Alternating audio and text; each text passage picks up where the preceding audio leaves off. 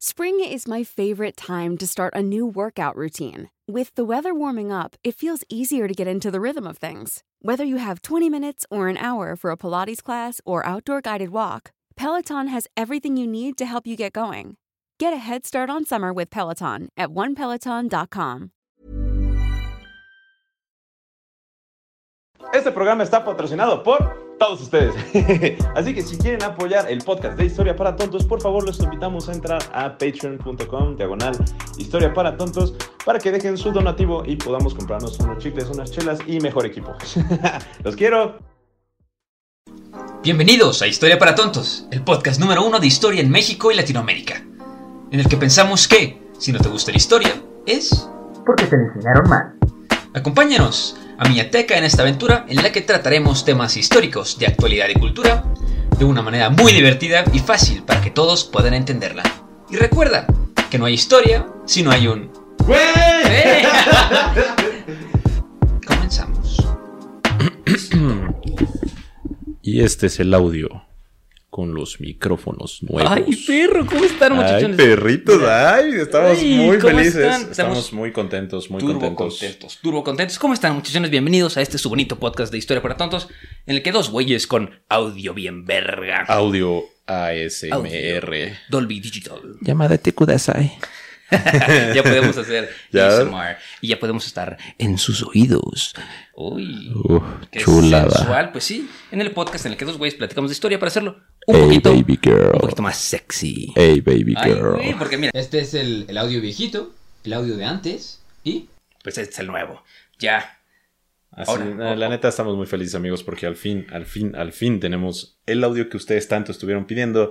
Mucha gente decía como, güey, es que tu contenido está verguísima, pero tu audio de la verga, pues paguen unos pinches micrófonos ustedes, la neta están bien Sí, pinches. Los sí. tuve que traer de Estados Unidos, 100% real, no fake. 100% Pero real, no fake, con ayuda de el money money de los el Patreons. money money de los Patreons, así, que, ya saben, Patreons, que esto es todo gracias a ustedes. a su apoyo tan guapo. Miren, eh, estábamos platicando ahorita en el pre-show, que ustedes ya lo escucharon, pero si no son Patreons no lo escucharon, que ahora sí podemos, Hacer cada que, escuchen, cada que escuchen esto, es el juguete que siempre tira Sí. Teca. Ahora ya puedo decir así como en, en calidad de audio.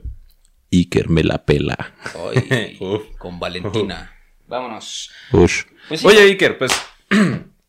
¿Qué programa nos traes hoy? ¿Qué tema tan el verga tema vamos? tan verga nos Uf, les traigo. chulada, pues eh. bueno, hoy les vamos a platicar de una persona que nació en el 69 antes de Cristo y vivía a, este, a orillas del delta del Nilo, ¿no? Ella era una importante Perfecto. reina de Egipto y su nombre conquistó las edades, convirtiéndose en una de las mujeres más conocidas de la humanidad. Fíjate esto, de la humanidad, que a lo largo de su vida, este, ella fue conocida por ser una súper estratega, una mujer súper decidida, extremadamente inteligente y astuta y sobre todo carismático, ¿no? O sea, la mera O sea, mera. era una verga. La mera mera, La ¿no? mera, mera. De hecho, que eh, tan mera mera que el filósofo, el famoso filósofo Plutarco, escribió sobre esta mujer. Todo era sobre su presencia. Si vivían con ella era irresistible. Claro que sí, hoy vamos a platicar de Maribel Guardia. Oigan, espérense. Espera, espera, ya tenemos algo más verga. Ah, sí. Sí, porque, a el, ver. el- el- el kit que, kit que compramos venía con unos botones misteriosos que no sabíamos Sí, qué sí, era. sí, Entonces y- y nos de- presionamos y esto pasó. ¡Ay, güey! Toño Esquinque, la muchedumbre. Ándale, mira. para- Aparte, aparte ya tenemos unos intros también para cuando Iker quiera lucir su voz de locutor, nada más. Ay, Miren nada perro. más. Oh, sí. Venga, Iker. Empezamos. Güey. Voy a estar. hoy- está, Va a estar, va a estar bastante bueno. Pero no, hoy les vamos a venir a platicar de la mera, mera petatera. La de Cleopatra. los chicharrones. ¿Chicharrones? Pues ahí sus chicharrones tronaban, pero ahí era la mera, mera. ¿Qué? Ah, ¿Nunca escuché ese dicho de que aquí mis chicharrones tronan? No, güey. Ah, pues ya lo escuchaste aquí. Primera vez en tu vida. Me siento honrado de haber sido la persona que te enseñó esa frase. Sí, exclamó el pues, niño güero español de las águilas, güey. Ay, pero del César Chur, papá. Pues bueno, hoy les vamos a platicar de Cleopatra. Cleopatra. De, de Cleopatra, la mera, mera. Bueno, Pero ¿cuál de- era su nombre completo, por favor?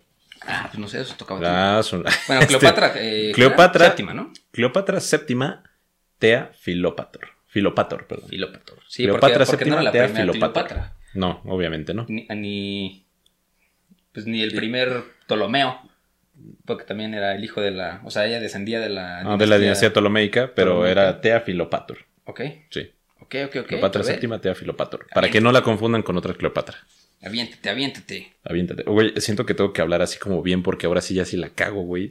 Voy a decir, Ya se o sea, se va a escucha. escuchar mal, güey. Entonces así Presión, como... la presión Tengo la, está- la la presión presión se tecnológica. La, la tensión se La puede tensión cortar con se un siente. cuchillo. Claro que sí.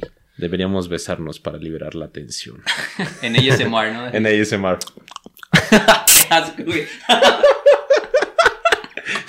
En serio, güey. Ya Perdón, empezamos también, güey. Órale, pues aviéntate. ¿Quién era Cleopatra? Este, pero empezamos desde el principio. Ok, empezamos como siempre desde el inicio. El inicio. A ver, por favor. Tú ibas premiums. Ah, ¿cuál el primer, güey? Tú ibas premiums, güey. Yo era después de. este, No güey. mames, güey. Yo era después, yo No, era después te de este güey. ayer, pendejo. Por eso, bueno, no importa, no X, importa. Nos aventamos. No lo aventamos. Bueno, bueno. Para el que no sepan, eh, Cleopatra nació en un contexto donde el Imperio Romano ya está alcanzando uno de sus mayores apogeos, que fue durante el, el gobierno del papito Julio César. Sí, bueno. Y no Julio César Chávez. Como antecedente, como antecedente, pues este Alejandro Magno, como ya lo habíamos platicado en nuestro capítulo de Alejandro Magno, funda Alejandría, ¿no? Claro. Y ajá. pues cuando muere Alejandro Magno, este, recuerdan que pues su, su imperio se divide entre todos sus generales. ¿no? Y pues uno de los generales más importantes que hereda la parte eh, de Egipto, donde está Egipto, ¿no? Donde está el Alejandría, era de nombre Ptolomeo, ¿no? Ptolomeo I. Y de ahí empieza la línea de sucesión De la dinastía de, Ptolomeica. de la dinastía Ptolomeica, ¿no? Entonces, pues obviamente él, era el primer Ptolomeo y pues empieza a tener descendencia, Ptolomeo II, Ptolomeo III, Ptolomeo IV y pues obviamente llega después de tres siglos a Ptolomeo XII, que era el papá de Cleopatra. ¿no? Sí, sí, sí. De, de ahí es donde, de donde sale Cleopatra, ¿no? Cleopatra VII, ¿cómo era su nombre? ¿Cómo Tea? Filopator. Tea Filopator, Cleopatra VII era eh, descendiente eh, De esta dinastía de la Ptolomeica. dinastía Y Ptolomeica. bueno, eh, Cleopatra era hija de Cleopatra VI. Cleopatra VI Trifena. Y bueno, ojo, eh, vamos a contextualizar también, aparte de todo esto de, de la dinastía Ptolomeica, lo que pasa es que Egipto en ese entonces ya era como un estado vasallo de, Ajá. De- del Imperio Romano, ¿no? O sea, ya el Imperio Romano tenía bastante influencia dentro de Egipto y eh, Egipto también tenía una herencia helenística, que significa que los griegos, como lo está diciendo Iker ahorita, los griegos eran los que controlaban Egipto. O sea, de realmente eh, se hablaba griego, el, el egipcio nativo estaba no prohibido, pero si querías ser como alto mando de Egipto, pues sí o sí tenías que hablar griego, ¿no? Porque la, también la relación entre Grecia, que ya también estaba dominada por el Imperio. Romano y Egipto, pues seguía siendo muy, muy, muy poderosa. Entonces, Cleopatra nace en el 69 a.C. y es hija de Ptolomeo XII. ¿12? ¿Sí se dice 12? Sí, 12. ¿12 Dos- sí, Eh, Ptolomeo XII y. Cleopatra, sep- eh, y Cleopatra VI. Sí, y bueno, pues eh, Cleopatra también tuvo pues varios hermanos, ¿no? Que pues justamente el, el- el asunto es que Todos se llamaban Ptolomeo. todos se llamaban Ptolomeo. El que el 13 y el 14, ¿no? Según yo. Sí, el 13, 14 El y 13, el llegó un 14. montón, o sea. Pero bueno, eh, ¿cómo llegan los romanos a Egipto? Pues llegan a través de invasiones. Por ejemplo, primero conquistan Chipre y estaban avanzando por lo que hoy conocemos como el Medio Oriente, ¿no? Sí, o sea, sí, y toda la parte de Líbano, Siria, eh, Israel, Ujú. Palestina. Todo ya estaba por control de los romanos. Sí, sí. Entonces, ah, para, para que más o menos entremos en contexto cómo funcionaban las cosas en la dinastía Ujú. Ptolomeica, pues era así una suerte de quien tenga más poder y tú te, te quieres interponer en mi camino, te voy a matar, ¿no? Y también se daba esto de que pues había incesto y había este de esas como que se, se cruzaban entre sí y pues, era o sea una cosa de que el papá mataba a la hija y se quedaba con el poder y heredaba el, el hijo de la esposa con el hermano y luego ¿sabes? O sea, de que era así de que muertes y muertes y muertes, ¿no? Entonces igual un poquito de contexto antes este de que Cleopatra ascienda al poder, pues obviamente le tocaba el poder a su hermano o creo que a su hermana, a, a su hermana, y luego el papá la mata a la hermana. Si, si- Ok. si no mal recuerdo. Y ahí es cuando Cleopatra, este, digamos que, porque digo, su papá todavía era el rey, era la, la princesa, y en ese entonces, como contexto histórico fuera de, de Egipto, eh, el imperio romano se estaba, se estaba peleando entre dos figuras muy importantes, que era Pompeyo el Grande y Julio César, Es correcto. Entonces, digamos que la historia de Cleopatra, eh, como, como la mera mera, como empieza ahí sus pininos de, de emperatriz, porque aparte a, a- a Cleopatra la, la veneraban como la reencarnación de una diosa, ¿no? La diosa Isis. Sí, la diosa Isis, pero bueno, también para contextualizar, eh, cuando muere Ptolomeo XII, eh, la muerte de Ptolomeo XII pues marca, o sea, ya como una, una lucha de las dinastías, como dices, a ver quién iba a ser el nuevo gobernante de. Egipto. Pero ¿qué pasa? Ptolomeo XII le debía un chingo de varo a, a Roma. Ok, sí. ¿no? Entonces Roma pues sí se queda como de güey, o sea, la neta, lo siento, estos son como las tiendas de raya, como, este, ¿cómo se llama? Los, bueno, Como Coppel. como, ajá, es como Coppel. Ándale, era un Coppel romano, pues Cleopatra y Ptolomeo XIII heredan todas las deudas de, de su padre, Ptolomeo XII. Que aparte se lleva muy bien con, Po- Po- con Con Pompeyo, el Grande. Ajá, ¿no? Ptolomeo XII. Digo, Sí, 13, perdón. Ptolomeo 13, 13. sí. Ujú.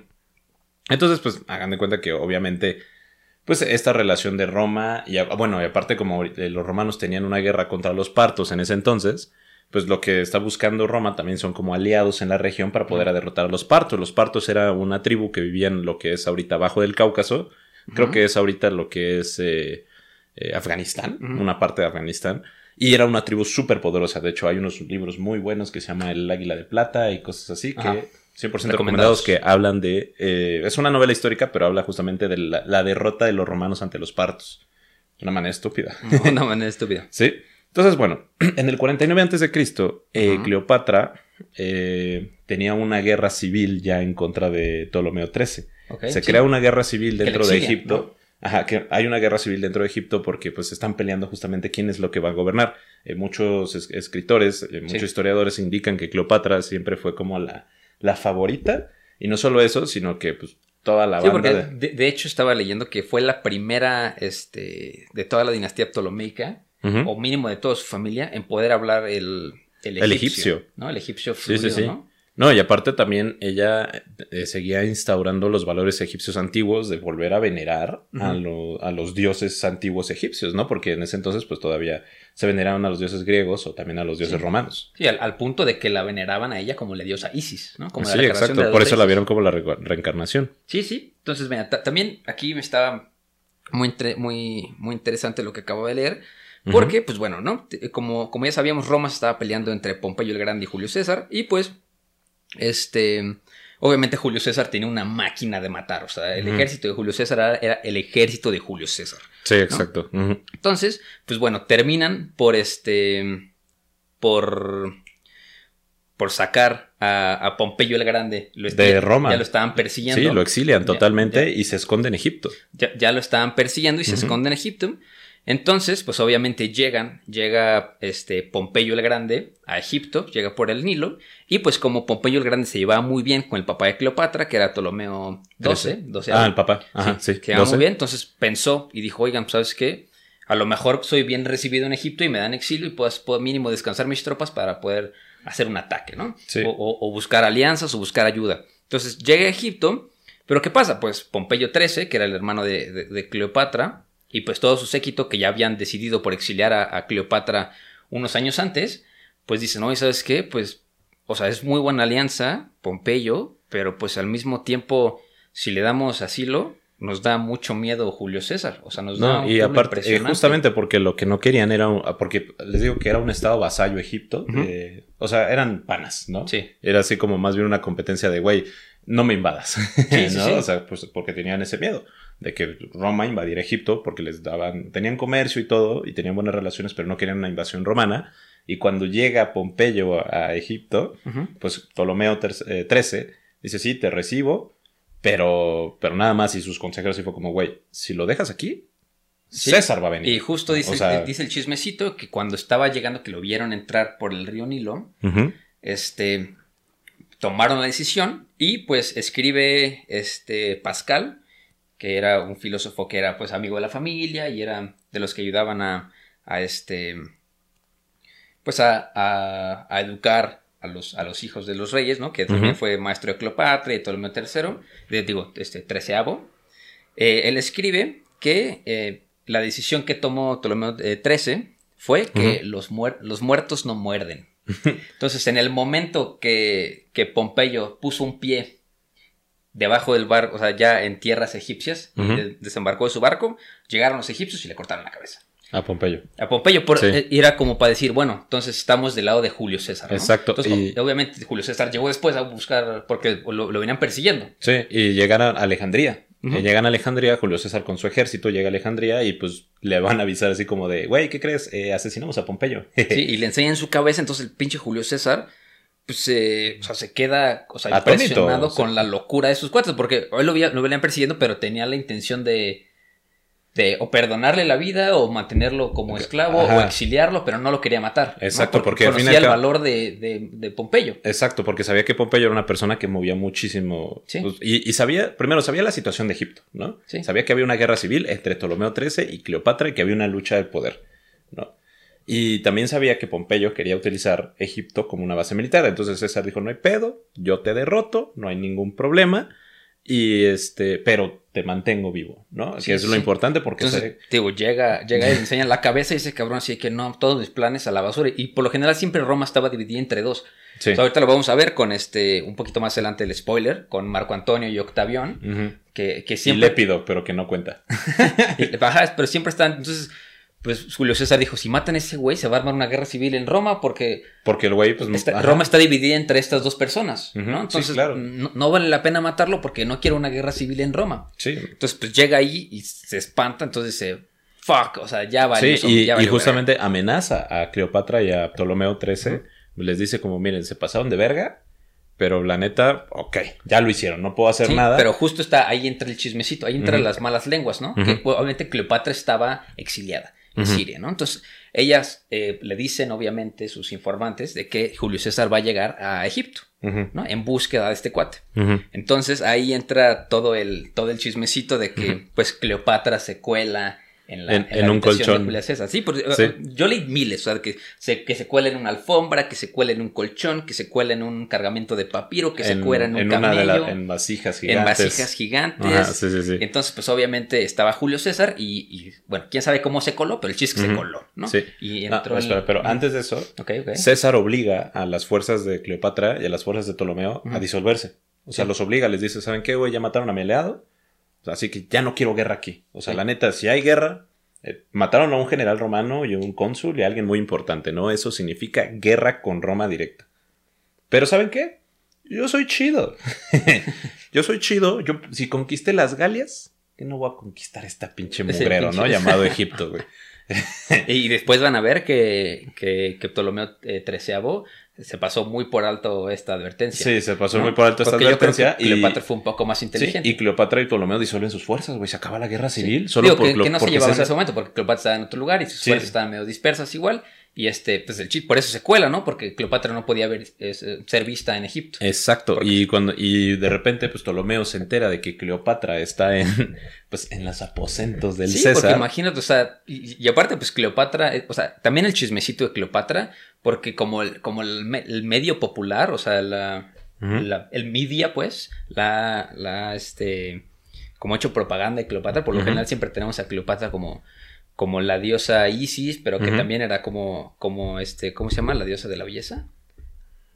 Ay, no me acuerdo, güey. Ah, Bueno, o sea, el chiste Ajá. es que todo el mundo la pone como si fuera guapísima, Ajá. tremendamente así, mujerón. Ujú, Sí, ¿no? sí, sí, sí. No, aparte, o sea, ya después de que Ptolomeo XIII se Ajá. entera de que pues, Cleopatra anda por ahí, este, intenta hacer un motín, intenta motinar a toda Alejandría y a levantar en armas a Sí. Alejandría para poder, o sea, decir como de, miren lo que está haciendo mi hermana Cleopatra, se está aliando con los enemigos y que la chingada. Y sale César de su balcón, güey, porque ya iban a matar Sí, a sí, Cleopatra de César. Y sale César con su balcón, güey, y se echó un pinche discurso más cabrones que los de AMLO, güey, y no mames, güey, apacigua a toda la... Aquí, en Egipto. Me lleva la verga. Güey, bueno, entonces el güey, o sea, se echó una oratoria cabroncísima, güey, y calma a toda la multitud de Alejandría, güey, o sea, Sí, sí, sí. y, y, Y y Ptolomeo se queda así como, verga, güey, o sea, la cagué, y luego le dice a Ptolomeo y a Cleopatra, ¿sabes qué? A tu hermana Arsinoe y a tu hermano Ptolomeo XIV, no los vamos a matar tampoco, sino que ellos, ¿qué tal si ellos gobiernan Chipre? Sí. ¿No? Porque en ese entonces Chipre también ya era parte de, pues, del Imperio Romano y si fue como, pues es que Chipre era parte del Imperio Egipcio, entonces qué pedo con eso y se supone que invadieron Chipre porque decían que los piratas estaban en Chipre, entonces por eso Chipre pasa de lado, este... Mira, tenemos tan buena calidad que ya se escuchan, Ya escuchan los aviones. güey. Sí, cabrón, al fin. entonces, bueno, pues Bueno, o sea, Cleopatra en teoría lo convence en esa noche que pasan, que nadie sabe qué pasó, pero más todos nos podemos imaginar. jugaron ajedrez. Jugaron ajedrez, Jugaron- este, Mario Party, Mario Kart, Twister, eh, Se echaron unos- Uno. jugaron jugaron eh, Marco Polo, jugaron varias cosas y Cleopatra lo termina de convencer, ¿no? Y aparte, también ahí empieza como toda la leyenda de Cleopatra de que era una persona sumamente carismática, que no necesitaba particularmente ser hermosa como lo pintaban, pero sino que ella sabía utilizar lo que tenía, casi casi, ¿no? Que sabía perfectamente cómo manipular a las personas, que era una persona sumamente inteligente y que pues obviamente sabía controlar a los hombres, sabía usar a los hombres como debían de ser usados, por ahí lo leí. sí. Entonces, pues bueno, convence obviamente a Julio César, bueno, Cleopatra convence a Julio. César, que aparte de lo que habíamos platicado ahorita en el pre-show, que en todos los lugares donde yo lo leí, decían que Julio César era el amante de Cleopatra. O sea, nunca era al revés. Sí, sí, claro. Fíjate, No. lo, o sea, lo dura que era Cleopatra, que tenía a Julio César de amante. O sea, Cleopatra no era la amante de Julio César. Julio César era el amante de Cleopatra. Así, Sí, claro. así, así, lo, así lo escriben en, en- en todos los documentos que yo leí al menos. No, así y, salía. Y, y aparte, o sea, llega un punto en que Ptolomeo ve ya como peligro esa alianza entre César y. Cleopatra y les declara la guerra. Para ese entonces Ptolomeo tenía un ejército entre 20.000 y 30.000 soldados Sí. afuera de Alejandría y Julio César tenía 4.000. Y dijo como de, güey, o sea, Chile sí los derrotamos, ¿no? Sí les Sí, partimos su madre, güey. O sea, es el César, güey. Tres por uno, pues qué, güey. Ni que hubiera conquistado Mm, las Dios, Galias. Entonces, o sea, justamente ataca el palacio donde se encuentra César y, y esta Cleopatra. Sí, que, que de hecho es, que se llama, o sea, es una batalla muy famosa, se llama el asedio de Aleja- Alejandría. Sí, ¿No? sí, sí. Y, Y- termina la batalla del Nilo. Que, sí, te- digamos, sí, y, y, pues Ptolomeo se da cuenta que el César no es poca cosa. Entonces, como se da cuenta que César está muy cabrona, digo, de bonita, y que. Cleopatra es- están muy Sí, sí. cabrones, se alía con su hermana Arsinoe, que estaba en Chipre ya. Manda a Arsinoe a llamar para que llegue con refuerzos para poder atacar a los 4.000 soldados de César que no pudo matar. Entonces, o sea, Sí, ya y después también llegan los refuerzos sin- del y César. luego llegan los y refuerzos se arma de la César. batalla del Nido súper duro. Y sale. Ptolomeo corriendo. y Sí, con Arsinoe, y- sí, Y o cuenta sea. que ahí es cuando se muere Ptolomeo eh, Ahogado. Ahogado. Sí. Y dicen, ¿cómo saben que se ahogó? Ah, pues bueno, porque yo estaba leyendo que en el barco que se fue, se hundió porque estaba ya maleado ya de la batalla. Y pues obviamente había unos escudos reales que llevaban todos. Y Ujú. se supone que ya después, buscando los restos mucho después, encontraron esos escudos y pues supieron que se había Ahogado. se, se había ahogado. Sí, sí, ¿no? sí. Y pues tras la muerte de Ptolomeo III, de, 13, Treceavo, Treceavo. décimo décimo tercero. tercero. Ah, creo que es así le vamos a decir. De- Tras la muerte de Ptolomeo tercero y la, la derrota pues de Arsinoe, pues eh, lo que hace César es ya mantener el control porque ya dijeron como, ¿sabes qué, güey? Y, y según él, según César, él tenía el control total de Roma, sí, sí. ¿no? Porque, de- digo, de Egipto, porque Egipto. él fue el que derrotó a Ptolomeo tercero. y a, y Arsinoe. Que en ese momento el César tenía que como unos cincuenta y tantos, según yo estaba leyendo. Sí, más o menos, aprox. Y y entonces Cleopatra era muy joven, o sea, era el sugar, era el Sugar, era el sugar. Ultimate Sugar, First Sugar ever. First sugar ever. Sí, Sugar Goals. Sugar goals. Miren, mis estimadas eh, podcast, podcasters, si ustedes no tienen un Sugar que no les dé un imperio, no acepten menos, Sí, la y, neta. y si ustedes nos van a hacer de los sugar babies que, que controlan todo Egipto, tampoco. Tampoco, sí, sí, si, usted, sí, ustedes no, no pueden tener. Si van a ser Sugar Daddies, de huevos que les dé un imperio ahí por el norte de no, África. no. Si ustedes van a ser Sugar Babies, si no les ofrece un imperio más grande que el romano, no acepten nada. Sí, no, nada. Sí, Entonces, pues, ¿qué hace? Como César dice que pues, conquistó ya Egipto, se podría decir entre comillas, entonces eh, hace que ya Cleopatra sea como la regidora Sí. de Egipto junto con su hermano Ptolomeo XIV. Que era el front, que estaba chiquito su hermano. Ajá, tenía creo que 12 años, güey. algo así. Pero digamos que Cleopatra lo estaba. Eh, Cleopatra tenía manipulando, 22, güey, por obviamente, ahí. ¿no? O sea, que obvi- obviamente Cleopatra era la que regía y su hermano, pues digo, como obviamente el patriarcado ha sido la norma histórica, pues no podía reinar una mujer, tenía que reinar el hombre. El hombre, claro. Entonces, pues obviamente dicen como que el corregidor de, de Egipto, pues es un niño de 12 años, mientras que Cleopatra, que tenía como 22, 23 Sí. en ese entonces, pues ya era la, La mera mera. La mera mera, ¿No? ¿no? Pero todo el mundo sabíamos que Cleopatra a sus 22 años ya andaba ah, conquistando Sugar. Daddies, pero de una manera muy cabrona y ya había ganado una guerra sin hacer nada, güey. Sí, sí, sí. Ganó una guerra sin hacer nada, Y, güey. y que de hecho, otra cosa que tenemos que desmentir en este capítulo es que por lo general siempre se pone como Cleopatra, que el máximo amor de Cleopatra era Julio César. Y no. ¿Chávez? ¿El boxeador? Julio César Chávez, no. ¿O Julio César Chávez Jr.? El Junior, yo creo que Sí, Junior. el Junior, ¿no? El que ya está todo chueco, güey. el que ahora canta cumbias. El que ahora canta. Sí, no, pero al- ahorita vamos a contar quién fue su, Su verdadero amor. Que fue No, claro. Marco Antonio. Y bueno, pues obviamente tras esto, la, la relación entre César y, Ajá. y Cleopatra Igual pues creció. Ajá, creció a tal grado pues que Cleopatra empezó a tener mucha influencia dentro de. César. Se van a, a viajar por lo que es todo África, pues, pues, como para hacer como estrategias militar de nuevas Sí, porque aparte, aparte justo estaba leyendo también chismecito antes de que continúes, que, que Cleopatra tenía como su, su, ¿cómo se llama? Como su estrategia para ligar a, a- a personas. Siempre hacía como, siempre los llevaba por un recorrido al Nilo en su barco enorme, los llevaba a ver las pirámides, este, los llevaba a ver la Esfinge. Entonces, solamente para cuando llegó Julio César a, a con Cleopatra, las pirámides ya tenían dos mil años. Sí, güey. Ch- Cleopatra ese pedo. O sea, ya las Sí. pirámides tenían dos mil años. Eh, está- ¿No has visto ese meme que dice que el iPhone, el último iPhone está más cerca del reinado de Cleopatra que las pirámides, Sí, güey? sí, que sí, las sí, grandes sí, pirámides totalmente. de Giza. Entonces digamos que Cleopatra sí le hacía, ya tenía su recorrido perfecto para enamorar a quien sea. Sí, La- es- totalmente. Esa sí es la vieja La morrita O se la sabía. Sí, sí, sí, o sea, para más, eso es lo que hacen los sugar daddies ahorita, de que mira, te llevo aquí en mi Lambo, dejo el estado de cuenta en la mesa, ya sabes, la vieja Sacó la black. Saco la black, es la vieja confiable, pues así que Cleopatra te la, te la mata, compa. Sí, totalmente. Y bueno, pues a tal grado que pues tuvieron un hijo. ¿Sí? El famosísimo Cesarión. Cesarión, Que pues que por pues, los sufijos.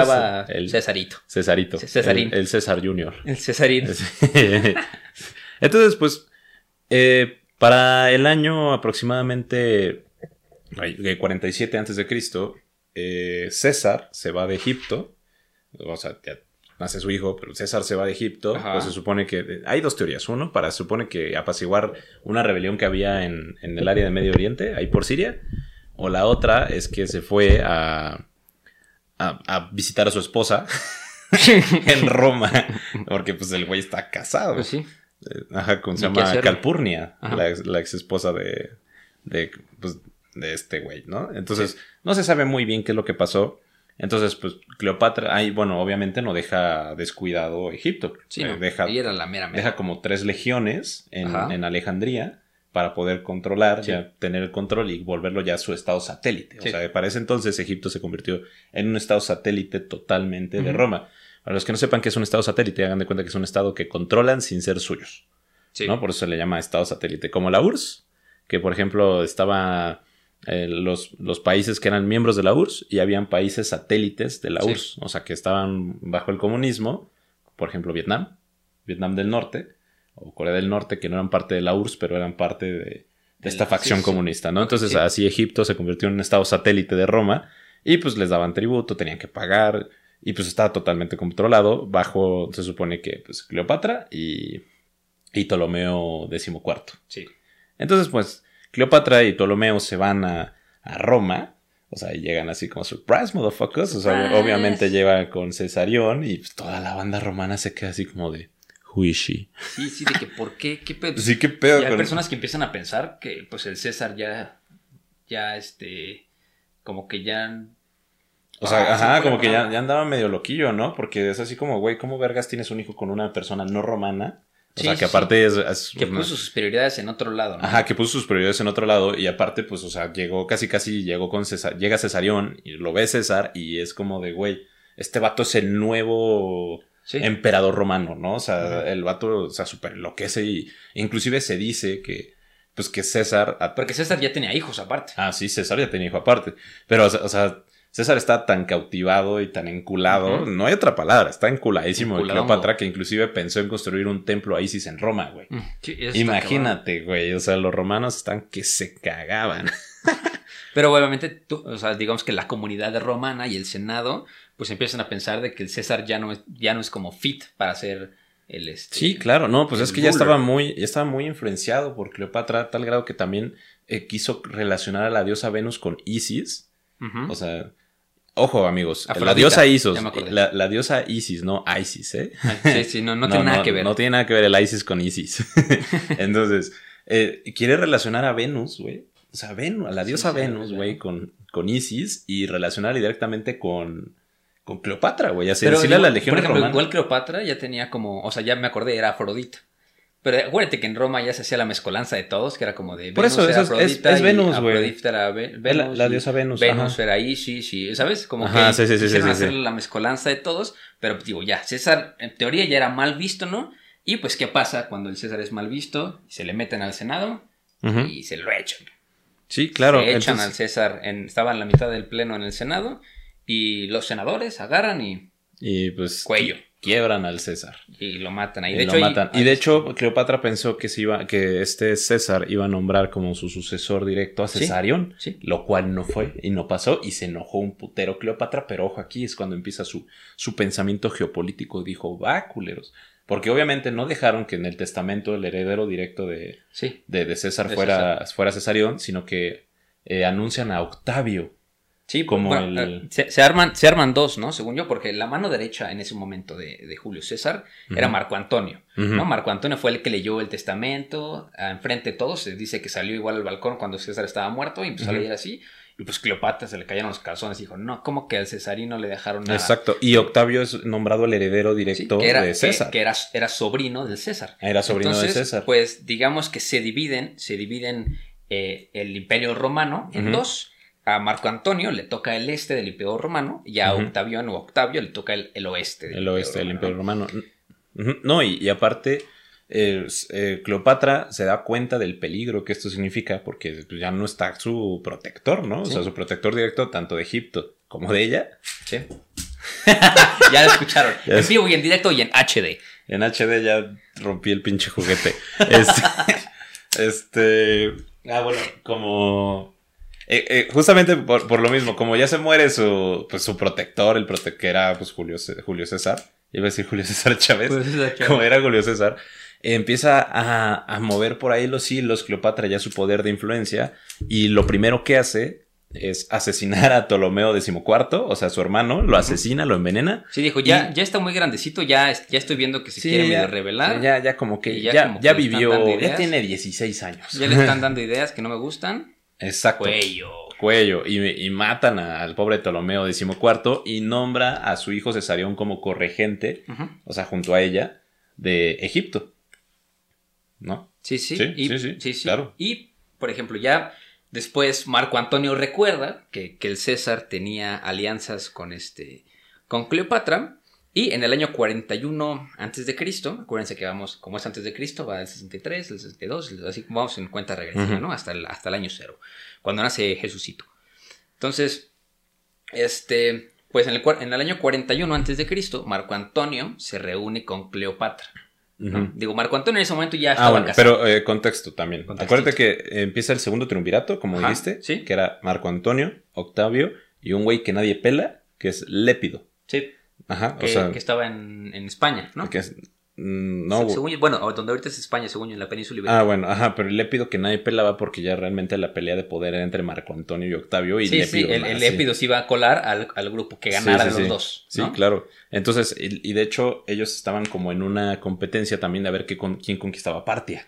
Ajá. Porque era como la. O sea, para los romanos, porque eran sus grandes enemigos, eran en ese entonces eh, los galos, Sí. los germanos y los partos, ¿no? O sea, eh, en el otro lado, porque lo que era Hispania ya estaba conquistado, lo que era Egipto pues ya era un estado vasallo, los judíos, en, bueno, la región de Judea ya estaba conquistada, Siria ya estaba conquistada, Antioquía, que es lo que ahorita es Turquía, ya estaba conquistada, una parte del Cáucaso ya estaba conquistada, todo lo que era el imperio helénico, o sea, todo lo de Grecia también ya estaba todo conquistado. O sea, Roma ya había alcanzado uno de sus más grandes tamaños. Los únicos que faltaban, que eran los más hijos de la chingada, que eran los partos.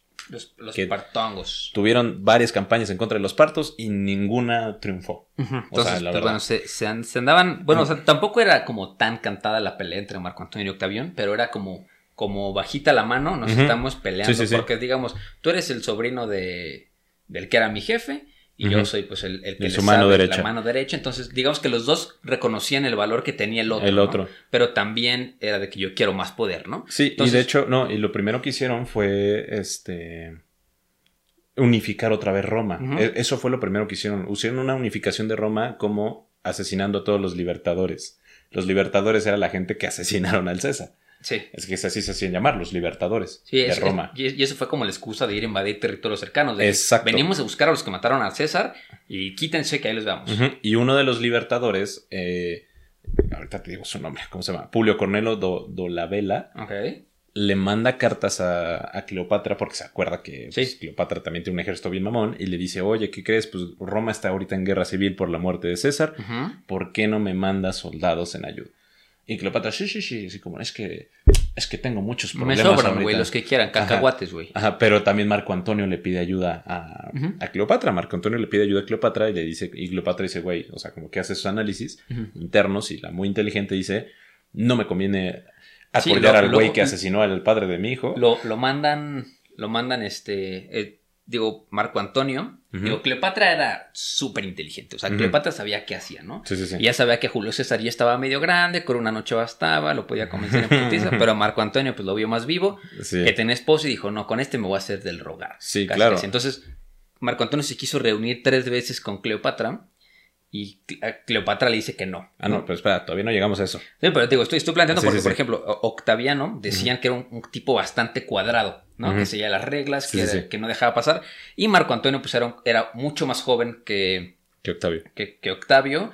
Y pues le gustaban los lujos, le gustaba el vino. Él se comparaba con Dionisio. ¿no? Entonces, que, que le gustaba el vino y las mujeres, y le gustaba la fiesta y los lujos. Entonces, pues, cuando, cuando se reúne con Cleopatra un poquito más después, ahí es donde agarra a Cleopatra y dice, por ahí le voy a entrar. Sí, Pero a ver, no, pero de hecho, pues, a Cleopatra le costó, güey, porque antes de eso, eh, pues te digo que Roma estaba en guerra civil, todo el mundo le pidió, le pidió apoyo a Cleopatra. Cleopatra pensó que quién le convenía apoyar más, o sea, si a los libertadores o a Octavio y Sí. Marco Antonio, y sobre todo a Marco Antonio directamente, y eh, decide apoyar a, Ma- a Marco Antonio.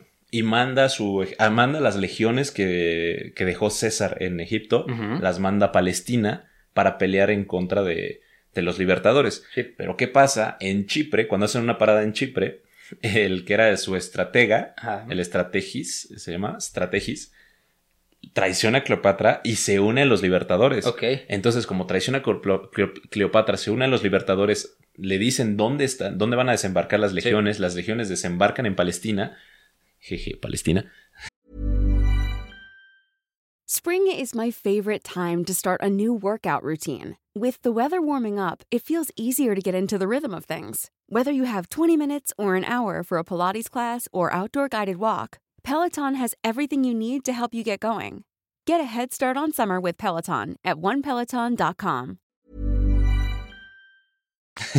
Ya existía Ya Palestina. existía Palestina en ese Eh, desembarcan en Palestina y los interceptan y obligan a esas tres legiones a unirse a los libertadores. Entonces eso se vio muy mal visto por Roma porque dicen, güey, ¿qué pedo Cleopatra contigo? Se supone que eras aliado de César y te estás aliando con los otros güeyes. Entonces Cleopatra dice, ¿sabes qué? Esto está muy cabrón. Voy a yo mandar mis propias, mis propias embarcaciones en contra de a- apoyar a Marco Antonio en Grecia. Entonces manda a Grecia sus embarcaciones, las dirige ella personalmente porque, ojo, también era, que era una militar y Sí, una estratega súper sí. cabrona Cleopatra. Era una, una comandante de la marina, era la comandante principal de la marina egipcia. Manda todos sus barcos, manda como a 200 barcos a atacar a, a los, a los libertadores en Grecia, pero una tormenta hace que los barcos se dañen, tengan que retrasarse y no llega la batalla de Cleopatra, entonces se retira Cleopatra otra vez a Egipto, a fortificar Egipto para, Sí. en, en caso de una invasión romana, gane quien gane. Sí. Pero triunfa Marco Antonio, ma- asesinan a los libertadores, bueno, de hecho se suicidan, Sí. las maricas. Eh, lo- lo- se mueren los libertadores, Marco Antonio gana, entonces Cleopatra empieza a mandar regalos y empieza a hacer sus relaciones y justamente a darse a desear para decirle a Roma, ¿sabes qué, güey? Nosotros teníamos la intención de ayudar Sí. a, a, Marco Antonio y a Octavio. Sí. ¿no? Esa fue no- nosotros, nosotros nunca jamás en la vida estábamos apoyados a los libertadores, aparte que fueron los asesinos del padre de mi hijo, ¿no? Entonces, Exacto. así- y es justamente cuando eh, Cleopatra empieza a buscar a Marco Antonio, y ya cuando Marco Antonio dice, bueno, vamos a vernos, Cleopatra dice, no. No, como crees. Ajá, entonces. Es que perro. Se, se supone que Cleopatra le dice tres veces que no A Octavio, y como a Octavio pues, se empieza a dar cuenta de ella que le gustan los lujos, Ujú. le gusta la fiesta y todo, eh, ella dice, bueno, ¿sabes qué? Yo, pues, este Marco Antonio se supone que viene en camino para verme, yo ya tengo la estrategia, lo voy a interceptar en el río Nilo en mi barco. ¿no? Y se supone que pues el barco de Marco Antonio era un barco relativamente grande, pero sin nada de lujos, ¿no? Era un barco de guerra y Tranquilo. tranquilo, ¿no? Una, una cosa tranqui. Pero pues dice que le, intercep- lo, le- le- este, lo intercepta Cleopatra, tópate este pedo, en un barco tres veces más grande que el de Marco Antonio, con popa de oro, con remos de plata Ah, y velas máquina. moradas. ¿Se acuerdan ustedes qué, De que, qué onda eh, con el color con morado? el color morado que nada más lo utilizaba la, la banda Super Rich Kid. Sí, pues entonces obviamente Marco Antonio queda Anonadado. anonadado, dice, ¿qué es esto de lujo? O sea, obviamente le prepara el menú impresionante Sí. y le aplica la vieja confiable. Lo lleva por el Nilo, le lleva a ver las pirámides, la esfinge. Sí, es cuando, cuando lo llevas a, a tu jainita foránea de la Ciudad de México a- al castillo de Chapultepec, al bosque, a Coyoacán. Un helado de Coyoacán. Un helado A Coyoacán. las trajineras, bonito. No, ahí saltan, amigo. Allá, allá saltan. Pero bueno, ah, y ojo, o sea, imagínense los dones seductores de. Ella sabía lo que tenía. O sea, sabía lo que tenía, porque no, no sabemos si era guapa. O sea, la Bueno, porque, o sea, lo que dicen es, porque, Pero- o sea, sí tenemos bustos de Cleopatra y tenemos las monedas que le proponen en su perfil, entonces, pues dicen de que su nariz era prominente y su, y su barba también, o sea, que no era una Su bar- extremadamente barbilla, güey. Pero barbilla, pues, pero pues, su barba. Pero su barbilla. elocuencia, su inteligencia era lo que dejaba cautivado a todo el mundo. Sí, sí. Y de, que- hecho, este, creo que lo dije ahorita lo dije en el, en el ¿Qué? Lo que escribió este, ¿cómo se llama? Ya, ya lo dijiste. Ah, no, lo dijiste en el pre-show. Sí, sí, bueno, eh, eh, eh, Pascal, uno de sus, de sus más grandes ayudantes, escribió que si Cleopatra hubiera tenido la nariz más pequeña, toda la faz del mundo sería diferente. O sea, si, si- si hubiera sido un poquito más guapa, conquistaba el mundo. O sea, si se hubiera hecho una rino. Sí. Si Dinero le sobraba, güey. Dinero le sobraba. Lástima que nació en la época equivocada. Exacto. Si no, ahorita estaríamos No, con Teresa. aparte, güey, o sea, convence a, a Marco Antonio de que ella lo quiso ayudar. O sea, le da los. O sea, se echa el speech Sí, sí, sí. así, cabrón. Heredó, yo creo que le aprendió a Julio César, güey. O sea, a dar speeches cabrones, güey. Y no solo eso, güey. Convence a, a Marco Antonio de ejecutar a su hermana Arsinoe Sexta, güey. Sí. O sea, la que dijimos hace rato que era la reina de Chipre, güey. Convence a Marco Antonio de invadir. Chipre, arrestar a su hermana, asesinarla y que Chipre sea parte de Egipto otra vez, güey. O sea, chinga tú. lo que quieras, cabrón. O sea, imagínate eso, güey. Sí, que, que primero Cleopatra vio a Marco Antonio como, como otro Julio César, ¿no? Exacto. No, no tanto como un amor, sino como una estrategia. ¿no? Sí, Que totalmente. ya después, obviamente, se empezó a enamorar. Sí, de- y, y- y, pues este Marco, Marco Antonio, le, le da a Cleopatra a todos sus. eh, a, a los estrategas que lo- la traicionaron, los arresta, porque ellos estaban bajo la protección de Sí, sí, Arsinoe sí. Sexta, entonces, como invaden otra vez Chipre, eh, asesinan a la, a la reina de Chipre, que era Arsinoe Sexta, la hermana de. Cleopatra, entonces toda la banda que traicionó a, a Cleopatra A la Cleopatra. arrestan, se la llevan enfrente de ella y los ejecutan enfrente de. Cleopatra. Y, y también, dato curioso, Marco Antonio en ese momento estaba casado. Ah, sí. Ten- Tenía una esposa. Que, bueno, y bueno, se conocieron en el año 41 antes de Cristo y en el 40 hacen su unión eh, ya oficial, ¿no? Marco. Antonio y Cleopatra. Entonces se unen y para ese momento Marco Antonio regresa a Roma y se muere la, la que era esposa de Marco Antonio. Entonces digamos que queda como agente libre y dice, ahora sí me voy con. Toño de Valdés sobres. Con Toño so- Esquinca. con Toño que la muchedumbre. Este, con todo sobre, sobre Cleopatra, ¿no? Entonces, pues bueno, ya como digamos, ya estaba soltero, bueno, en teoría se une con, con este, con Cleopatra y tienen dos hijos, ¿no? Sí, dos gemelos. Dos, dos gemelos, uno se llama Helios, como, Uf. como el sol, Alejandro Helios. Alejandro Helios, y Selena, ¿no? Cleopatra Selene. Cleopatra. Sí. que, que eran gemelos. Y pues obviamente a, a Octaviano seguía teniendo relaciones con Marco Antonio, Pero, pues, este, digamos que no, no eran las mejores, ¿no? Sí. Pero se seguían hablando, se seguían mandando Sí, sí, sí. correspondencia, todo este tipo de cosas. No, Entonces, y aparte estaban en diferentes partes del Imperio. Romano. O- Octaviano dice, esto está peligroso, eso no me gusta Ah, nada. Pero ojo, también eso se ve por la alianza, porque Cleopatra es una alianza militar con Marco Antonio. O sea, cuando Marco Antonio se va en ese tiempo a Siria a, re- a, bueno, a relajar, a repeler una rebelión que había ahorita en Siria, eh, que estaba siendo incentivada por el Imperio Parto, eh, por uno de los ex generales de los, Ajá, de los libertadores. Entonces, este Marco Antonio se lleva todo su ejército. Esta Cleopatra le da 200 barcos, güey, Sí. con un chingo de soldados egipcios para poder, pues, tranquilizar las aguas en esta parte de Siria, lo cual fue una de las mejores estrategias que hizo Cleopatra de una manera estúpida y ahorita les vamos a contar por qué. y justamente esa alianza militar fue lo que. Le llamó la atención a Octavio. Sí, Octavio dijo, oye, güey, esto ya está peligrosísimo, no me, Pesado. gusta, no me gusta nada, está pesado. Y entonces, pues Octaviano tiene una hermana que se llama Octavia. Eh, ¿Qué, qué, qué creatividad de los papas de Sí. Octavio. Güey, tenemos que hacer un, un capítulo sobre dónde vienen los apellidos y por qué no hay apellidos femeninos. Y viene a partir de esto de lo romano, güey. Está bien interesante. Órale, ahora puede ser una microhistoria. Sí, puede ser una microhistoria, güey. Y este. Y pues bueno, entonces Octaviano dice: Oye, yo tengo una hermana que se llama Octavia. Que pues era la hermana Octavia. Está guapa. Y Está guapa, y está está guapa. guapa, pero a mí sí me hace más interesante, pues en esta misma estrategia que queremos hacer de reunir otra vez el Imperio Romano, pues ¿por qué no hago que, que Marco Antonio se case con Octavia? Y entonces, pues después de que Marco Antonio se casa con, Bueno, con. Cleopatra, Ah, ya. No, no Eh, se casó con Cleopatra todavía. bueno, pues se unieron ahí Ajá. en su casamiento egipcio, ¿no? Que obviamente los, los romanos no le dan validez, pero pues para, para Cleopatra era más que oficial. ¿no? Entonces, pues Octaviano manda a traer a. Manda a traer a este. a Marco Antonio Solís. Que le cante ahí las de. las del Buki. Y, la, y lo casa con su hermana Octavia, ¿no? Y pues este. Obviamente él no corta relaciones con, con Cleopatra. Ya después se casan oficialmente Marco Antonio con Cleopatra en el 36. Y obviamente a quien no le gustó esto, pues a Octavia. A sí, Octavia totalmente. no le gustó absolutamente nada. Y pues obviamente ahí ya es cuando explota todo el pedo en Roma. No, Porque aparte- Octavio dice, güey, ¿qué pedo? ¿Te casaste con mi hermana? ¿Te fuiste a casar? ¿Qué- O sea, de que... Ujú. Y obviamente ya estaba como... El, el- el- el pleito era, era político, pero la, la excusa era la hermana, ¿no? Entonces, pues obviamente Octaviano le dijo, oye, ¿sabes qué? No estuvo bien lo que hiciste, te declaro la guerra. Y ahí Sí, claro. empieza la guerra de Octaviano contra Marco Antonio. Sí, pero hay que dar unos, unos contextos todavía, güey, porque no mames, güey. Ahí, ahí te va otra de las super estrategias que hizo Cleopatra. Yo soy fan de la geopolítica, amigos, entonces ahí les va. Para ese entonces había un güey que se llamaba este Herodes. ¿Han escuchado la ley de Herodes? ¿Te chingas o te jodes? Chingas, ¿te jodes? Pues Herodes eh, fue un rey eh, de Judea que llegó al principio que era como uno de los gobernantes de, de la parte de Judea, o sea, lo que es Palestina e Israel, así Líbano.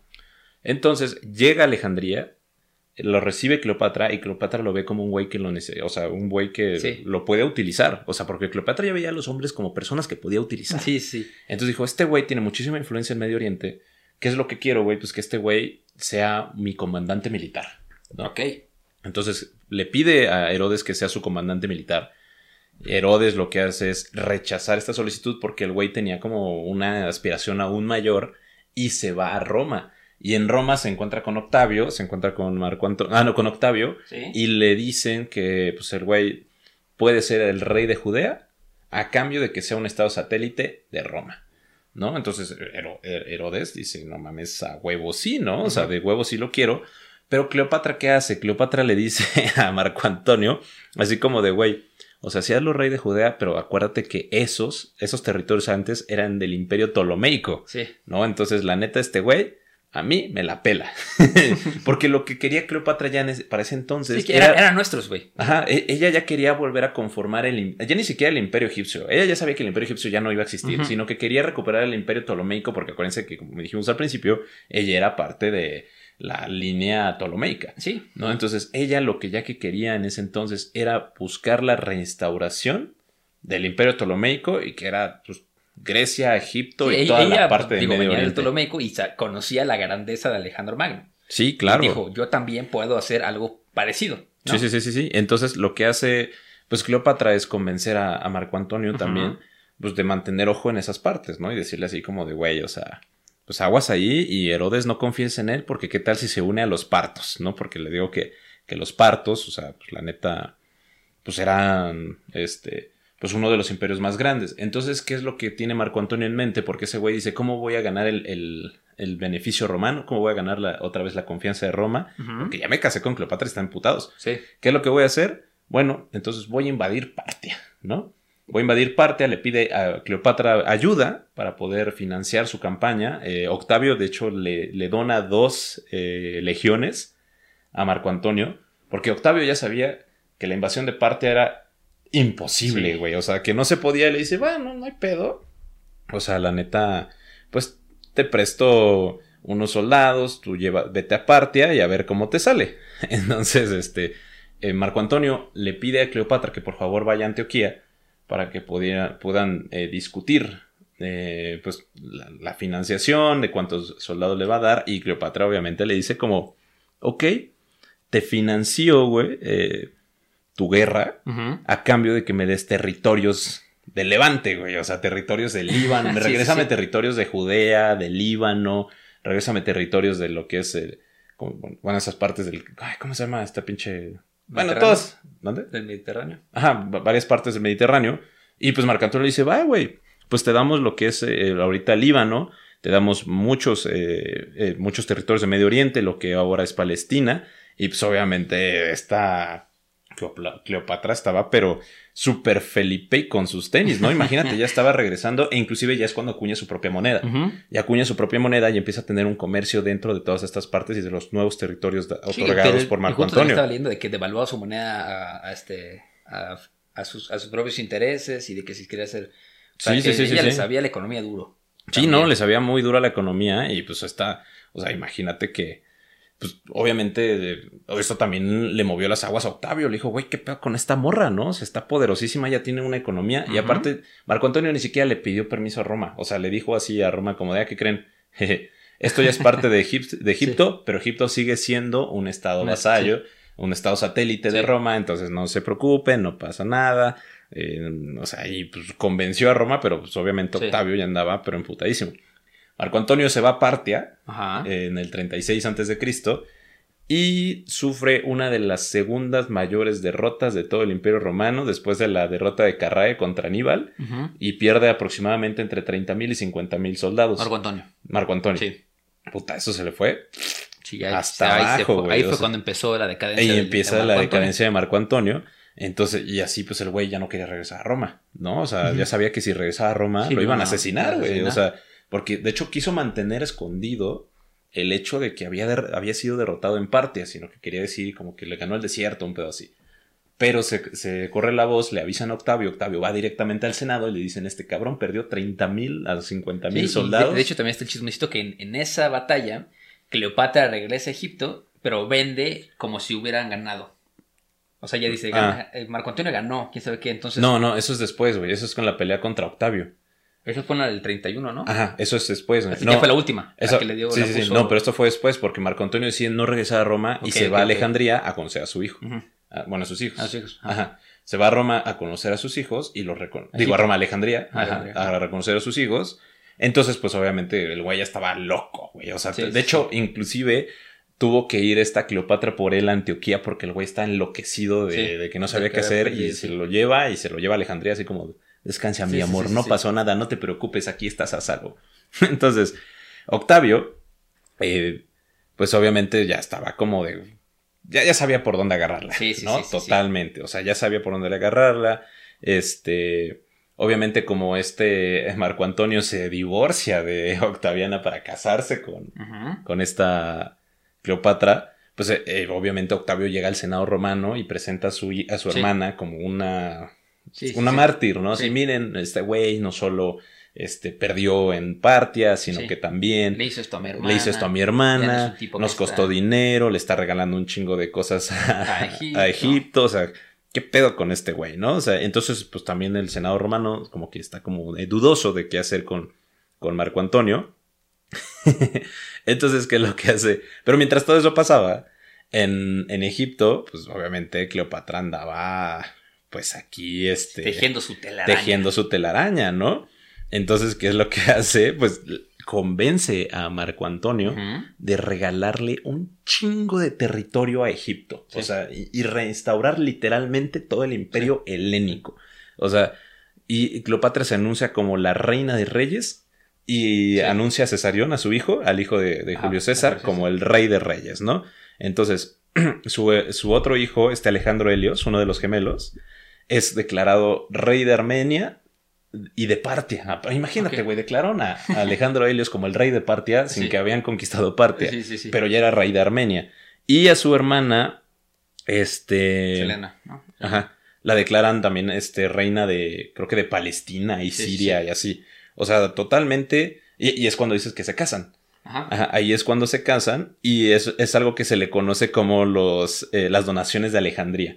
Porque literalmente, o sea, este Marco Antonio le, le donó a Egipto lo que es lo que conocemos hoy como Grecia, Chipre, Siria, Turquía, este, Jordania, Líbano, Palestina, Sí, Israel, todo, todo, Armenia, todo. güey. Todo se lo regaló, güey. Y así fue como, sí, sí, sí, a huevo, mi amor, tú lo que quieras. lo que quieras. Ese es el segundo Mega Sugar Daddy, güey.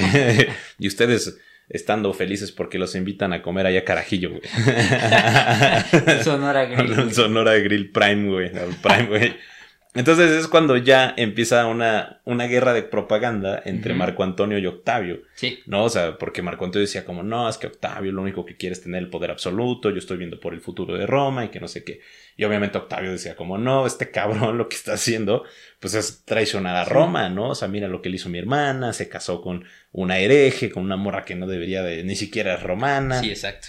Sí, o sea, pues justamente empieza esta guerra propagandística hasta que llega ya un, un confrontamiento directo, ¿no? Cuando ya todos dicen, como saben qué, chinguen a su madre todos, vamos a nombrar a Octavio como cónsul, porque Octavio no era cónsul, vamos a- a, a nombrar a Octavio como cónsul, o sea, una de las super figuras políticas de Roma, y, y pues este Octavio como ya como cónsul dice, ¿saben qué? Marco Antonio es un traidor, Macdo es un pendejo. Marco Antonio es un pendejo. Cleopatra me la pela. ¿Cómo que estamos al aire? Avísenme. Yo voy a hacer eso siempre, güey. Ya no voy a contar chistes, me lleva la verga. Entonces, o sea, lo que hace ya es este convencer al Senado romano de que Marco. Antonio era un traidor y que debía ser derrotado y ya deberían de asesinarlo, básicamente, no aplicarle un Julio César. Y es cuando se enfrentan en la batalla de Aquio, Ajá. en las afueras de lo que hoy es Grecia. Que es cuando dices, o sea, se enfrentan en la batalla de Aquio, este, sale Marco Antonio Sí. junto con, los, con Cleopatra, sale este Octavio de Italia y se enfrentan en las afueras de Aquio, donde es una, una de las más grandes batallas navales del Imperio Sí. Romano, o sea, de una manera súper estúpida y cabrona, donde es derrotado Marco Antonio y es derrotada Cleopatra, y. Cleopatra va a Alejandría e intenta cubrir la derrota Sí. como cuando- un triunfo. Ajá. Sí, y entonces cuando llega al- con el pueblo egipcio, le dicen, no, nosotros triunfamos y que no sé qué, lo que hicimos fue una retirada táctica, Sí. ¿no? Entonces, se dice que es una de las mayores batallas así más cabronas porque la, el número de, de soldados y de barcos que tenía Octavio y Cleopatra creo que era casi el doble de lo que tenía Marco Antonio Sí. y aún así se las pelaron, o sea, totalmente.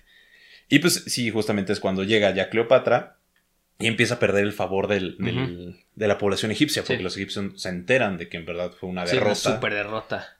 Pues así fue la, la, la ultimate Sí. derrota de, de Marco Antonio y Cleopatra y es cuando empieza también ya la decaída de ella misma. ¿no? Y pues también de Marco Antonio que pues vuelve a sufrir una derrota tan grande que el güey sigue enloqueciendo, sí, que ¿no? sí, de ella. O sea, ya, ya dependía totalmente de Cleopatra, güey. Cleopatra lo sabía. Ella serena. Sí. Imagínate, güey. Sí, Es o como, sea, el "Ay, temple, güey. temple, güey, eh, justamente. Ellos se retiran, güey. La batalla continúa. La batalla de. Aquio se continuó varios días. Ellos se retiran a Egipto para poder como apaciguar todo. Y pues obviamente pues sufren una super derrota estos cabrones. Ok. Entonces ya cuando Octavio eh, desembarca en, en lo que es Grecia, llega a Atenas, desembarca en Anatolia, o sea, derrota al el Sí. ejército de, de Marco De Antonio, y- Antonio en todos y, lados. Cleopatra en todos lados, ¿no? Entonces ahí empieza ya la decaída. Pues, Y esta Cleopatra pues empieza como a pensar como, Sí, ¿qué voy a güey? ¿qué voy a hacer ahora? ¿No? Entonces se dice que intenta como como eh, retomar a sus antiguos aliados, o sea, busca aliados en todos lados, pero muchos se van del lado de Roma, eh, busca inclusive eh, a, Herodes, el que le dijo que se la jugó chueco, sí. que el güey quiso ser rey de Judea y de repente llegó Cleopatra y dijo, quítate, bitch. aquí, aquí la perra más grande soy yo. Y este, Cleopatra, y, y Marco Antonio ya no sabía qué hacer, güey. O sea, el güey ya, ya Estaba perdido. Cleopatra lo empieza a ver por ahí del 31 antes de Cristo, lo empieza a ver como una carga, güey, así Sí. como de, güey.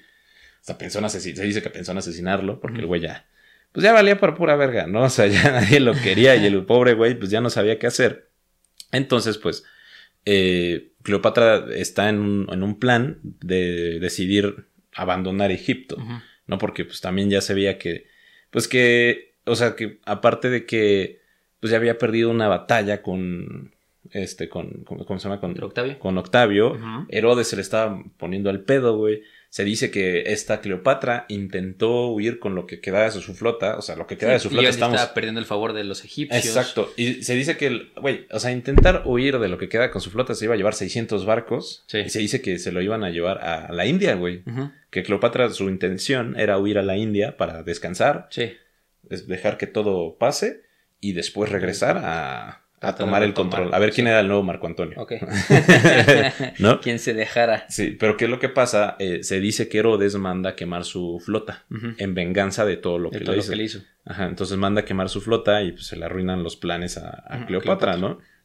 Entonces ella eh, solicita, cuando ya llega Octavio a, a Alejandría y ya pues se enfrenta con este, bueno, ya se va a enfrentar con Cleopatra- Cleopatra le pide que por favor exilie a sus hijos, ¿no? O sea, que a ella pues, le hagan lo que quiera, pero deja que exilie a sus hijos y pues así básicamente de que haz lo que quieras con Marco Antonio, ya ese güey vale madres. Entonces, este. Se me fue la. Se me fue una. Ahí, Ah, ahí es cuando se supone que separan a Cleopatra y a Marco Antonio. Y le llega el rumor a Marco Antonio de que Cleopatra ya se murió. ah, sí, exacto. Ah, porque. Cleopatra. eh, ya me acordé. Lo que dice. Le manda un mensaje a. Marco a Octavio. Le dice que por favor exilie a sus hijos. Sí, A cambio de que ella le da todo el tesoro de Alejandría. sí. O sea, y si no le da la oportunidad a sus hijos de tener el exilio, ella se iba a quemar viva Sí, con todo el tesoro de Alejandría. O sea, de que iba a dejar a Alejandría hecho pobre, mierda. hecho Sí. mierda, ¿no? Entonces es cuando lo separan y le llega el, el chismecito a, a Marco Antonio de que Cleopatra ya se había suicidado. Entonces eh, Marco Antonio enloquece finalmente y se suicida. Sí. ¿No? Sea, Y- y llega a decir- Hay, hay mil chismecitos sobre eso. O sea, de Sí, que- sí, sí. Porque hay uno que dice que se deja caer sobre su espada y ahí queda Marco Antonio. Ajá. Y hay otro que dice que se, que se pega con la espada en el. En, o sea, en- se le clava en, en el pecho, pero que le falla ahí. Y después eso le dio tiempo suficiente para encontrar a Cleopatra Sí, sí, sí. y morir en los brazos de. O sea, ¿sabes? Hay como, hay como varias versiones, ¿no? Sí, sí, pero el chiste es que se termina suicidando Marco Antonio. Marco Antonio. De amor. por- Ah, por qué Cleopatra. romántico. por, por, por Cleopatra. Y pues de- se dice que, que murió en las manos de Cleopatra. Y pues este, el Cesarín lo mata Octavio. Octavión va, busca al Cesarín y mata a Octavio. Y, y, pues dicen que, que Octavión toma a, a Cleopatra como, como rehén, eh, como esclava casi casi, y la tiene ahí este, Encerrada. encerrada. Y, y también hay muchos chismes al respecto de eso, porque hay gente que, o sea, que dice que, por ejemplo, que le prometió como cuidar a sus hijos, sí. Este Octavio Porque a Cleopatra. se- según yo, Cleopatra se quiso suicidar dos veces antes de que lo lograra. Ajá. Entonces se, se, se trata de suicidar dos veces y un- en una queda como muy mal de su salud. Entonces le- ella no quería tomar las medicinas que le mandaban los, los médicos de Octavio. Entonces Ujú. Octavión le dice, si no, si no te curas, voy y mato a tus hijos. Yo te Ajá. quiero viva. Y, no, y justamente el, eh, este Cesarion lo exilian, creo que por donde es Libia ahorita, está exiliado. Sí. Y, ese, y fue como de, bueno, va. Pero la- el objetivo de Octavio era llevarse a Cleopatra a Roma y exhibirla como un, un trofeo. Sí. Entonces es cuando Cleopatra decide suicidarse y lo logra. Entonces dice, hay varias teorías de cómo se murió, ¿no? sí, Hay- porque dicen que, que este, ¿cómo se llama? ¿Cómo es la más famosa? Que La más famosa es la de la serpiente. La de la güey. serpiente, De que ¿no? ajá, de- se dejó morderse por una serpiente del de Nilo. que, de que le dijo a sus, a, a sus este, ayudantes que en una, una, una cesta de frutas metieron una serpiente y se suicide, entonces queda ella postrada, Sí, vestida y que, Isis. y que también se, se suicidaron sus sirvientas con ella. Hay otra que dicen que no, que la- en verdad la morra se inyectó veneno. Sí, porque se supone que uno de los principales doctores de ella era muy bueno con los venenos, entonces que de ahí sale. ¿no? Sí, Que- no, y que encontraron unas marquitas en su brazo. Entonces, como encontraron las marquitas en su brazo, por eso se sale, es como de, o era, ven- Ajá, era sí, sí, ahora sí. por una jeringa, o era por, este, o por la mordedura de sí, una serpiente. eso fue, se murió nueve días después de Marco Antonio. O sea, fueron los peores nueve días de su vida, o sea, porque le mataron sí, sí, al hijo, la mandaron acá, la traían de esclava, y pues desde ese momento, desde que muere Cleopatra, Egipto pasa a ser totalmente una provincia romana. De romana, sí. Y eh, bueno, Cesarión, que estaba exiliado en Etiopía, creo que Etiopía o Libia, no me acuerdo. Pues van, Este Van se convierte, no, se convierte en Ptolomeo XV. Ujú. Eh, Cesarión cambia su nombre como Ptolomeo XV, se autoproclama faraón. Dice como yo soy ahora el faraón Ptolomeo XV. Y este, y, y Octavio le dice, Simón, güey, sin pedos, ¿por qué no? Tú que tienes el, el, el beneficio de la, Ujú. de la población egipcia y si te ven como faraón, ¿por qué no te vienes a Alejandría? Y aquí te aceptamos como el regente, el regidor de, de Egipto, güey, sin ningún pedo, no hay problema. Pues el güey era muy pendejo. Sí, y dijo, guárdame esta espada. Se lo cree y le aplicaron la de, oye, ¿conoces a Steffi? ¿Cuál es Steffi? Este Este fierro Toma, atrás perro. y lo matan, Y güey. se lo echan al saco con güey. Y pues ya Octavio, pues lo nombran Augusto. Por eso era después Octavio Augusto. De gusto. El venerado. Porque es el conquistador de Egipto. sí, güey. Y, y ya, pues se convierte. Y pues este como Octavio Augusto, pues ya se convirtió el conquistador de Egipto, el apaciguador de todo Sí. eh, Roma en ese entonces, se autoproclama emperador. Y empieza el Imperio Romano. Termina la República Romana y comienza la- el Imperio Romano. Ya ven por qué no habíamos hablado de los romanos, porque no podíamos hablar de los romanos sin antes esta antesala sabrosa. No mames, güey, pero aquí ya, había- ya existía Roma, ya tenía como 800 del años de existencia, Romano. cabrón. Ah, sí, del Imperio. No, de la República De la Romana, República era- duraron como 700 años, güey. Todavía nos faltan como otros 400 del Imperio Romano, Sí. no mames, güey. Ya ven, mis estimados podcasters, por eso no hablamos, güey. Imagínense, esto nada más fue Cleopatra, güey. Estamos hablando de 30 años de historia de Roma, güey. Chinga tu cola. Sí, sí, sí, sí, sí. Oye, pero de la pregunta que siempre hacemos de que con quién te gustaría echarte un cafecito, Cleopatra debe haber estado dura, ¿eh? Güey, sí. Aparte, o sea, ve, Cleopatra era lingüista, hablaba seis idiomas, güey. Seis idiomas, güey, incluyendo el, el- el- El egipcio. el egipcio. Era comandante naval, Sí. era Estratega. diplomática, era estratega, era emperatriz. Sex symbol. Eh, bueno, después se convirtió en un sex symbol, güey. Pero eso vale madres, güey. Era, este, ¿cómo se llama?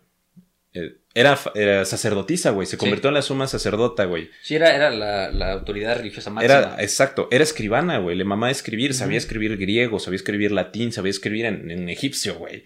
O sea, no mames. Sí, decían que era la mujer más letrada en, la- en Alejandría. Güey, estaba muy cabrona, güey. Sí, o sea, tenía estudios. O sea, ella estudió toda la historia de Egipto antiguo, güey, para poder saber cómo llegó. Sí. De hecho, ella quería que este Alejandro Helios fuera el siguiente Alejandro Magno. O sea, y estaba educando a Helios para que fuera Sí. el siguiente Alejandro Magno, porque ella lo que ya había logrado era volver a instaurar el imperio helénico, Sí. eh, el, el imperio ptolomeico, y decir, y o sea, cuando ella muriera, Helios iba a ser el siguiente Alejandro Magno. Sí. Y porque ella tenía el objetivo de que Helios conquistara Partia. Sí, y luego se fue Helios y ¿cómo se llama? Selena, se los llevaron y los crió Octavia. Ahí terminó, ahí se, ahí se, Sí, ahí ya no se sabe. ahí ya no se sabe qué pasó. Sí, justo. Eh, sí, lo único que mataron pues fue a Cesarión porque ese güey, pues como se autoproclamó faraón y también se creía el sucesor directo de César Sí. y que era el güey que tenía que ser el verdadero emperador romano, pues entonces por eso mejor lo mataron. Sí, Porque el güey tenía poder. Los, los muertos no muerden, güey. Los muertos no muerden. Sí, entonces hasta aquí la historia de nuestra queridísima Cleopatra. Así que dejen ese sex symbol de eso vale madres. Sí. Esa fue la verdad. todo lo demás de Cleopatra era durísimo. Igual, en el, en el pre-show, en ¿cómo se llama en el pre-show, güey? En, Espera, en Cleopatra se merece esto. Verga. Eso, Cleopatra. Eso, Cleopatra. Es la buena. Qué pendejo, güey. Pero este. En, en- en los show notes vamos a poner ahí los bustos de Cleopatra que existen, las monedas de Cleopatra. Claro, los el- show notes, si los quieren ver, acuérdense que están en Instagram en arroba historia para tontos podcast. Exactamente, exactamente. Y justo junto con la imagen del juguete que siempre rompemos, que ya le pusimos Cesarión. Cesarión. ¿Dónde está el Cesarión? Aquí está el Cesarión. Es el Cesarión porque, porque se rompe bien fácil. Nada, deberíamos de ponerle Marco Antonio, güey, porque se quiebra con cualquier cosa esta mamada, güey. Ahí, Pamela, su- sugieran los nombres históricos padres. Vamos a poner la foto. Y ahí póngale el nombre ustedes a A Cesarión o Marco Antonio. Cesariano Marco Antonio o a cualquier nombre que el renegado. el si renegado, si Y, quiere. Oye, que también estuvo bien sabroso ese. Eh, ese chisme de Gonzalo Guerrero está muy bueno, ¿eh? Está muy bueno. Sí, está Ese chido, lo, lo anunciamos. El Sí. cap- Ese creo que no lo anunciamos, ese nada más salió así. Sí, nada más salió así, ching su madre, pero le gustó mucho, sobre todo a los, a los peninsulares. Sí. Sí, me- le dijeron mucho como de, güey, pronuncias de la verga las palabras mayas, pero gracias por intentarlo. Así como, perdón. pero bueno, hasta aquí la historia de Cleopatra. Díganos si les gustó o no. Sí, Eh, ya tenemos el nuevo equipo. Ahorita les ponemos pick. Creo que está. ¿Tú subiste una historia ahorita, no? Sí, ya subí una historia sobre el nuevo equipo que ya tenemos. Al fin ya nos escuchan Ya en nos pueden tener cerca. Pro en HD. ¡Ay, perro! Ah, claro que sí. Claro Pero que pues sí. bueno, muchachos, ya saben que pues no hay historias si no hay. Güey. Güey. ¡Ay, güey! Güey. ¡Ay, perrín! Duro, ¿eh? Duro, ¿eh? Me gustó. Nos vemos. A la próxima. Espera, espera, espera. ¿Todavía no lo pares? Vamos a hacer.